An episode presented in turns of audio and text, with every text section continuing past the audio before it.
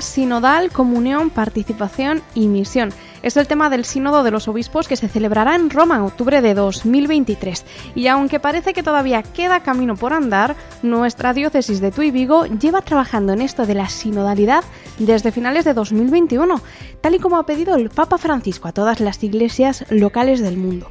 Hoy, 14 de enero, nos acercamos hasta la comunidad de Nuestra Señora del Rocío de Vigo para conocer de cerca el testimonio de uno de los 24 grupos sinodales presentes a día de hoy en esta porción de la Iglesia. También hoy abrimos un pequeño espacio para hablar de la jornada de la infancia misionera que se celebra este domingo y agradecer así la colaboración generosa de tantas personas en nuestra diócesis. Un saludo de quien te habla, de Carol Buceta y de todo el equipo que hace posible este programa del Espejo de Tu y Vigo.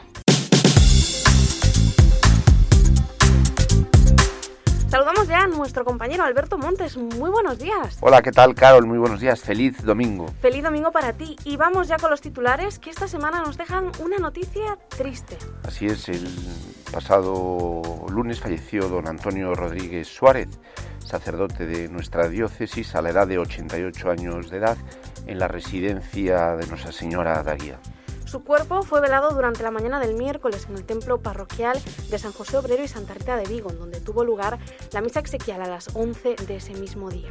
Don Antonio nació el 17 de febrero de 1934 en la parroquia de San Julián de Cumbraos, de A Coruña, y fue ordenado sacerdote en Comillas Santander el 14 de abril de 1963.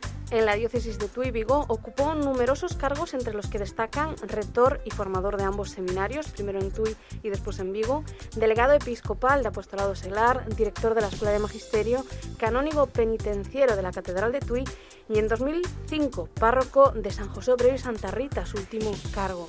Este fue su último cargo, efectivamente, antes de la agresión recibida en octubre de 2016 tras un intento de robo en su parroquia tras un tiempo en coma inducido y después de estar imposibilitado de toda actividad normal, fue atendido hasta el pasado miércoles en la residencia sacerdotal de Vigo. Escuchamos ahora un fragmento de la acción de gracias pronunciada por el sacerdote Juan Dolazábal durante la misa exequial del pasado miércoles. Así fue su vida, así fue su ministerio, una constante, callada, pero cada día más profunda entrega al Padre hasta su último aliento. Vivió reconciliando, perdonando y estoy seguro murió reconciliado. Hoy no cabe más que dar gracias.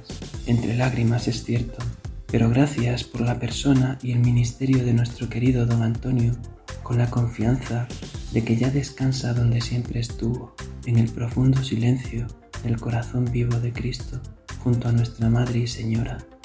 Descansa en paz, querido Antonio. Desde estos estudios de Cope Vigo rezamos por el eterno descanso de don Antonio, de quien decimos todos es un cura bueno y mártir en vida. Hasta aquí los titulares de la semana. Más cultura, una sección para cambiar la mirada. Hoy recomendamos un libro muy conocido. Se trata del Señor de los Anillos, de Tolkien. Tolkien tuvo como tutor a un sacerdote católico y fue uno de los promotores de la conversión de su amigo C.S. Lewis, creador de Narnia. Tolkien ha rechazado que Señor de ellos tuviera una simbología cristiana, pero es indudable que su fe influyó en la escritura del libro. La lucha entre el bien y el mal que lidera el humilde Frodo Bolsón es la carrera que todas las personas recorremos en nuestra vida. Leamos un fragmento en el que Frodo es acogido en casa de Tom Bombadil, Frodo no hubiese podido decir si había pasado la mañana y la noche de un solo día o de muchos días. No se sentía ni hambriento ni cansado, solo colmado de asombro. Las estrellas brillaban del otro lado de la ventana y el silencio de los cielos parecía rodearlo. Al fin, ese mismo asombro y un miedo repentino al silencio que había sobrevenido lo llevaron a preguntar ¿Quién soy, señor? ¿Eh? ¿Qué? Dijo Tom enderezándose y los ojos le brillaron en la oscuridad. ¿Todavía no sabes cómo me llamo? Esa es la única respuesta. Dime, ¿quién eres tú? Solo, tú mismo y sin nombre. Pero tú eres joven y yo soy viejo, el antiguo, eso es lo que soy. Prestad atención, amigos míos. Todo estaba aquí antes que el río y los árboles. Tú recuerda la primera gota de lluvia y la primera bellota. Abrió senderos antes que la gente grande y vio llegar a la gente pequeña. Estaba aquí antes que los reyes y los sepulcros de los tumularios. Cuando los elfos fueron hacia el oeste, Ton ya estaba aquí, antes que los mares se replegaran. Conoció la oscuridad bajo las estrellas antes que apareciera el miedo, antes que el Señor Oscuro viniera de afuera. Este domingo celebramos la jornada de la infancia misionera, una cita en la que los más peques de la casa son los protagonistas. Para conocer más de cerca esta realidad tenemos a Margarita, trabajadora de obras misionales pontificias en la diócesis de Tuy Vigo, desde hace ya más de una década. Margarita, ¿qué es la infancia misionera? Pues Infancia Misionera es una obra del Papa que promueve la ayuda recíproca entre los niños del mundo. Así, Iglesia Católica forma una red de solidaridad misionera universal con los niños como principales protagonistas. A través de la infancia misionera, los más pequeños apoyan a los misioneros para que más de 4 millones de niños en las misiones puedan acceder a la educación, la fe, la salud y la defensa de su bienestar. Esta jornada se celebra en todo el mundo, pero ¿quién la organiza? Porque no es algo que parta de nuestra diócesis. La jornada está organizada por Obras Misionales Pontificias. Es una institución de la Santa Sede y se dedica a fomentar y buscar medios materiales para la actividad misionera de la Iglesia. Además de la infancia misionera, existen otras tres obras pontificias que organizan otras campañas como la del Domo, esta actividad misionera de la Iglesia de la que nos hablas, Margarita, necesita de la colaboración y la generosidad de muchísimas personas para poder financiar tantos proyectos en todo el mundo. Y si no me equivoco, en el año 2020, año del que tenemos los últimos datos, la diócesis de Tuy Vigo ha sido generosa porque ha conseguido recaudar más de 11.000 euros para esta infancia misionera. Pero para quien nos está escuchando, a quien desde ya agradecemos su colaboración, ¿Qué se hace con este dinero? Porque quizás haya personas que no lo sepan. El dinero recaudado en todo el mundo pasa a formar parte de un Fondo Universal de Solidaridad, desde el que se distribuye para proyectos infantiles de las 1.116 diócesis que son consideradas territorio de misión. En 2021 se financiaron 335 proyectos que se han llevado a cabo para millones de niños, para que estos niños puedan tener acceso a medicinas y personas que les cuiden, tener un hogar donde vivir, ir a la escuela para aprender a leer y escribir, comer y jugar sin verse obligados a trabajar y recibir catequesis profundizando en la vocación misionera. Pues muchísimas gracias Margarita por estar esta tarde en estos micrófonos de COPE con nosotros. Y nada, recordarles a, todos los que nos están escuchando que pueden participar en la infancia misionera pues el domingo en la Eucaristía, en la colecta o bien pues a través de ese portal web, ¿no? www.infanciamisionera.es. A mí me da miedo la oscuridad porque mm, yo me imagino monstruos. Es como que siento que estoy sola y que como que no puedo hacer si la oscuridad te da miedo, escucha lo que estos niños nos dicen de Jesús. Él ilumina nuestro camino y nos ayuda cuando lo necesitamos. Y nos guía para que no nos quedemos en la oscuridad. La infancia misionera lleva la luz de Jesús a los niños más necesitados del mundo. 16 de enero. Luz por el mundo. Jornada de infancia misionera.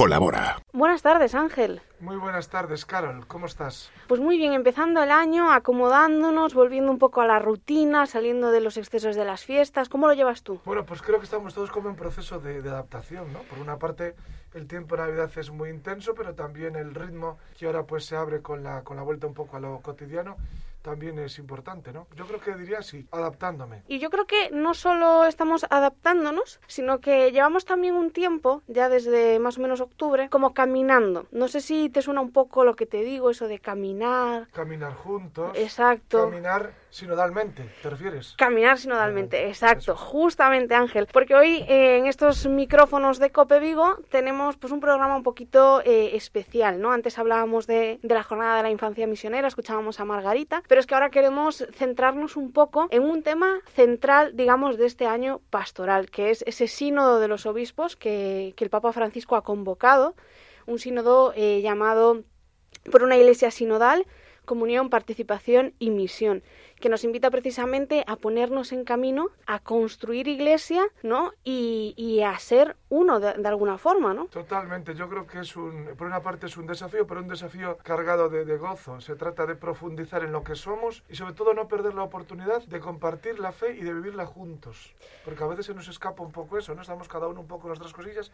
Somos invitados a tomar conciencia de que vivimos lo mismo y tenemos que compartirlo y testimoniarlo. Entonces, si te parece, ¿por qué no empezamos haciendo un poco memoria de cómo han sido estos primeros meses de sínodo. Tenemos que remontarnos a, octubre de 2021 y concretamente a mí me gustaría eh, centrarnos en ese acto de apertura, no el que tuvimos aquí en la diócesis, sino el que hubo en Roma para, para todo el mundo. ¿no? Allí el Papa Francisco, antes de introducir este corte, un apunte para quien nos está escuchando. Todo el mundo sabe que el Papa Francisco habla en italiano en sus eh, Eucaristías, entonces se va a escuchar una voz de fondo del Papa Francisco, pero alguien nos va a traducir al español las palabras que, él pronuncia. Por eso si no reconocen la voz, si no reconoces la voz Ángel, no te preocupes. Pero la, voz de, la voz de fondo es la del Papa. Exacto, la voz de fondo es del Papa.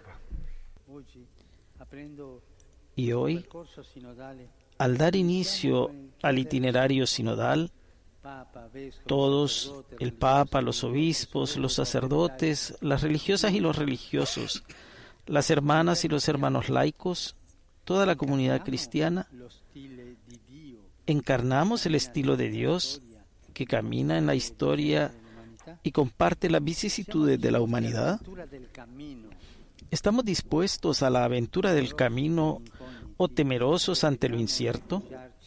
¿Preferimos refugiarnos en las excusas del no hace falta y del siempre se ha hecho así?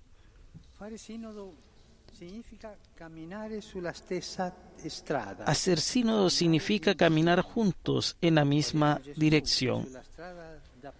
Miremos a Jesús que en primer lugar encontró en el camino al hombre rico. Después escuchó sus preguntas y finalmente lo ayudó a discernir qué tenía que hacer para heredar la vida eterna estupendas palabras, eh, más claro imposible, ¿no? Exacto, yo creo que eh, precisamente el Papa Francisco nos invita a crear espacios para encontrarnos, para escucharnos, ¿no? para también dialogar en torno a lo que está pasando en nuestra iglesia, concretamente en nuestra iglesia diocesana. Totalmente, y sobre todo yo creo que ahora se trata pues de hacer vida, esto que parecen pues palabras que pueden resultar a veces así teóricas, pero que después el Papa ya está apuntando, ¿no? Él habla de un estilo, ¿no? Un modo de ser y un modo de estar, en definitiva. Exacto, ese estilo de Jesús que además eh, nosotros queremos trabajarlo desde la diócesis con esos materiales que ha creado la Secretaría para el Sínodo. El documento lo pueden encontrar en la web diocesana www.diocesetuivigo.org. Allí está ese documento como donde explica un poco pues el procedimiento para formar un grupo sinodal, el procedimiento para llevar a cabo las reuniones. Nos invita a tener esos siete encuentros para ir profundizando ¿no? en la escucha, en el discernimiento y en la sinodalidad. Esa es la clave, es un material que está al servicio fundamentalmente de un encuentro. Se trata pues de compartir nuestro tiempo, de dialogar, de escucharnos, como bien dices, pues un poco de reconocernos ¿no? en el encuentro común de la, de la fe que compartimos. Y aquí la cuestión, Ángel. ¿Tú sabes cuántos grupos hay en nuestra diócesis? Me podría atrever a decir un número, pero a lo mejor no sé si acertaré. Siempre me pones retos un poco complicados. Voy a decir así entre 20 y 30. 20 y 30. Pues mira, está por ahí, porque ahora mismo, ahora mismo, 24, a lo mejor mañana hay más. Y, la, y también tengo yo ahí en ese sentido una duda. ¿Podrían ser más y a lo mejor no los conocemos del todo? Podrían ser más y a lo mejor no los conocemos del todo, exacto. O incluso, supongo que habrá parroquias que estarán ahora en estos primeros momentos del año poniendo en marcha sus grupos. Exacto, muy probablemente haya todavía parroquias que están eh, poniendo en marcha todo el mecanismo sinodal.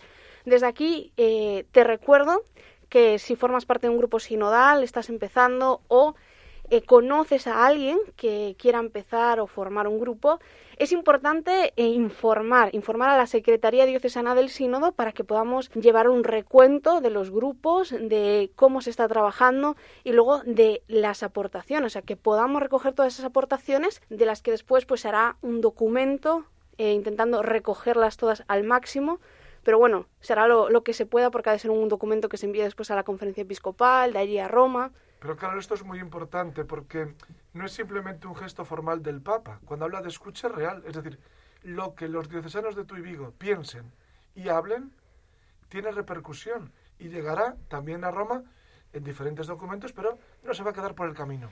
Exacto, y yo creo que eh, es importante ahora escuchar unas palabras de Samuel Montes, mm, el responsable de la fase diocesana del sínodo, que en octubre del año pasado pues eh, estuvo en estos micrófonos de Cope Vigo para explicarnos un poco más en profundidad qué era el sínodo, pero sobre todo ahora no nos va a explicar eso, sino que nos vamos a centrar en unas palabras de ánimo, un mensaje para, para, todos nuestros oyentes. Este sínodo de sobre la sinodalidad es un momento de esperanza y de ilusión para la Iglesia. Por eso que yo invitaría a todo el mundo a que se sacudiera un poco también la pereza, la comodidad o también eh, la frialdad del corazón, que dejásemos de lado todo tipo de justificaciones subjetivas o incluso reales y que nos pusiéramos en marcha. O sea, que todos seamos capaces de formar parte de este sínodo, de los grupos y, con la mayor ilusión trabajar confiando en que el Espíritu Santo llevará a la Iglesia hacia adelante. Desde luego nos, ayuda nuestro Samuel, querido Samuel, pues a dar un paso adelante, a animarnos y a confiar que vamos a recibir muchísimo eh, a, a, través de esta experiencia. Exacto, yo creo que ya es momento un poco de presentar a, a, nuestro invitado de hoy, a nuestro segundo invitado de hoy, que también ya ha empezado a sacudirse un poco esas perezas, como decía Samuel. Al otro lado de la línea telefónica tenemos con nosotros a Enrique, él forma parte de la comunidad parroquial de Nuestra Señora del Rocío y también de un grupo sinodal. Muy buenas tardes, Enrique. Hola, muy buenas tardes. Hola, Enrique buenas tardes. Bueno, debo decir a nuestros bueno. oyentes que Enrique es uno de los rostros incondicionales de la parroquia del, del, Rocío. Por tanto, me parece como que lo más normal, ¿no? Que en esta movida sinodal tú estés metido de lleno, ¿no? Sí, pienso que, que es para mí una gran satisfacción, ¿no? Como miembro de esta iglesia que camina en comunión, el poder acudir a la llamada del Santo Padre Francisco y más concretamente a de nuestro obispo don Luis Quintero, ¿no?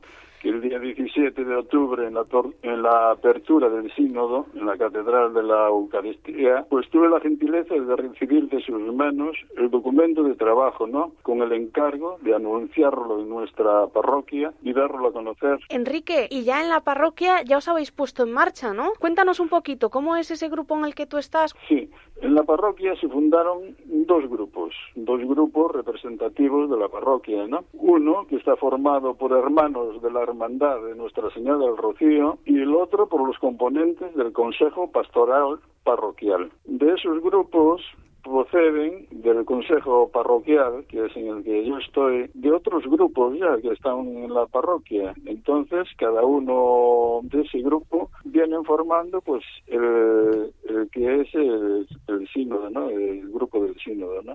¿Y cuántas cuántas personas estáis en ese grupo? Sí, en, el grupo estamos en el sinodal de 10 a 14 personas, ¿no? Eh, trabajamos pues dos, dos secciones, venimos trabajando dos primeras secciones eh, y ahora el día 15 y 29 de este mes pues entraremos con la tercera ya.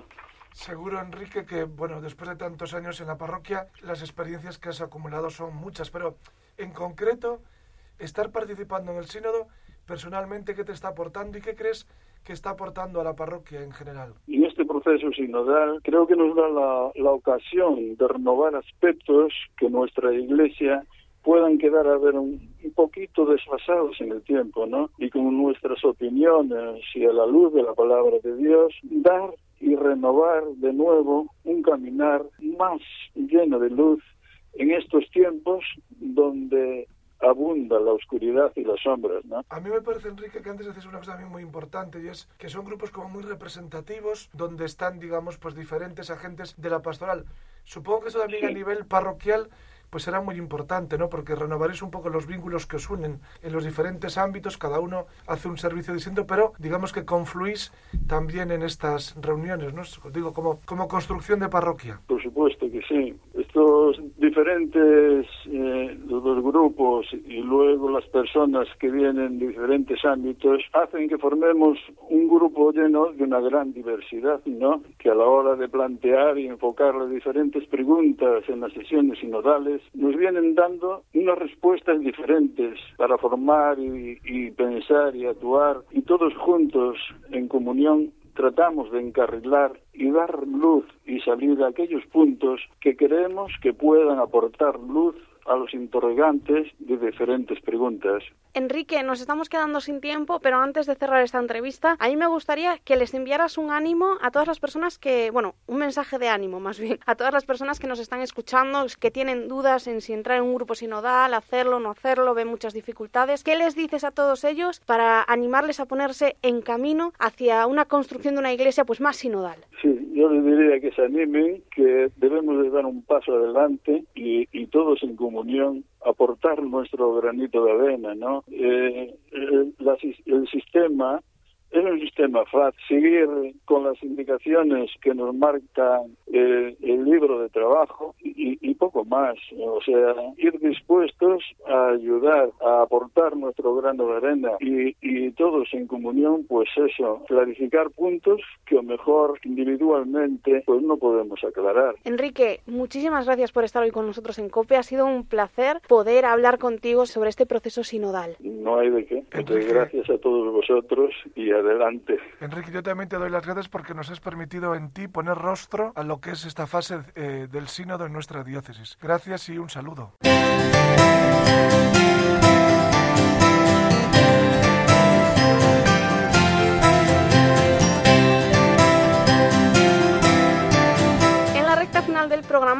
Contamos las citas más señaladas de los próximos días. Este domingo celebramos la Jornada de la Infancia Misionera, que promueve la ayuda recíproca entre los niños del mundo en los países de misión. A través de la página web www.infanciamisionera.es puedes poner tu granito de arena para continuar ayudando a millones de niños en los 1.116 territorios de misión de todo el mundo. Importante también recordar que las colectas dominicales de este fin de semana serán destinadas al Fondo Universal de Solidaridad de la Santa Sede, para que los misioneros puedan seguir continuando con su labor en favor de la infancia. Mañana, lunes, el obispo de Tuy Vigo, Monseñor Luis Quinteiro, presidirá la Eucaristía en el templo parroquial de San Salvador de Teis a las 6 de la tarde. Esta celebración es un homenaje al coloquialmente conocido Beato Pepiño de Teis, José García Pérez, en el aniversario de su bautismo. El martes 18 comienza la semana de oración por la unidad de los cristianos bajo el lema Hemos visto salir su estrella y venimos a adorarlo. Los obispos de la Conferencia Episcopal Española nos invitan a recordar la razón de la Iglesia, anunciar el mensaje de la salvación universal que el resucitado confió a los apóstoles hacer discípulos a todas las naciones. El jueves 20 a las ocho y media de la tarde, la diócesis celebrará un acto ecuménico con distintas confesiones cristianas en el templo parroquial del Sagrado Corazón de Jesús para celebrar precisamente esta semana por la unidad de los cristianos. Y la delegación de Pastoral Familiar organiza el primer encuentro denominado Construyendo Familia dirigido especialmente para los agentes de los cursillos para prematrimoniales de nuestra diócesis. Esta primera sesión será el sábado 22 a las 10 y media de la mañana en los locales parroquiales de Nuestra Señora del Rocío. Y el próximo 23 de enero la Iglesia celebra el Domingo de la Palabra, una cita que nos invita a acercarnos a la Sagrada Escritura, que es alimento para la vida y para el caminar juntos como pueblo de Dios. Hasta aquí este programa del Espejo de Tu. Recuerda que puedes seguir la actualidad diocesana en www.diocesetuivigo.org o a través de nuestros perfiles en Facebook, Instagram y Twitter. Escríbenos al correo radio@diocesetuivigo.org para contarnos las noticias de tu parroquia, delegación, movimiento etcétera. Te esperamos cada viernes a la una y media en este dial de Cope Vigo, el 87.8 de FM y 900 de onda media. Nos despedimos con esta canción en todo Amar y Servir de la Pastoral Juvenil Ignaciana de Cuba. Ojalá también nosotros podamos hacer de esta nuestra vocación, amar y servir en todo a Dios. Feliz semana y hasta el próximo viernes. Qué dulce saborear tu bendición consolación, cuando cual lluvia sobre mí llega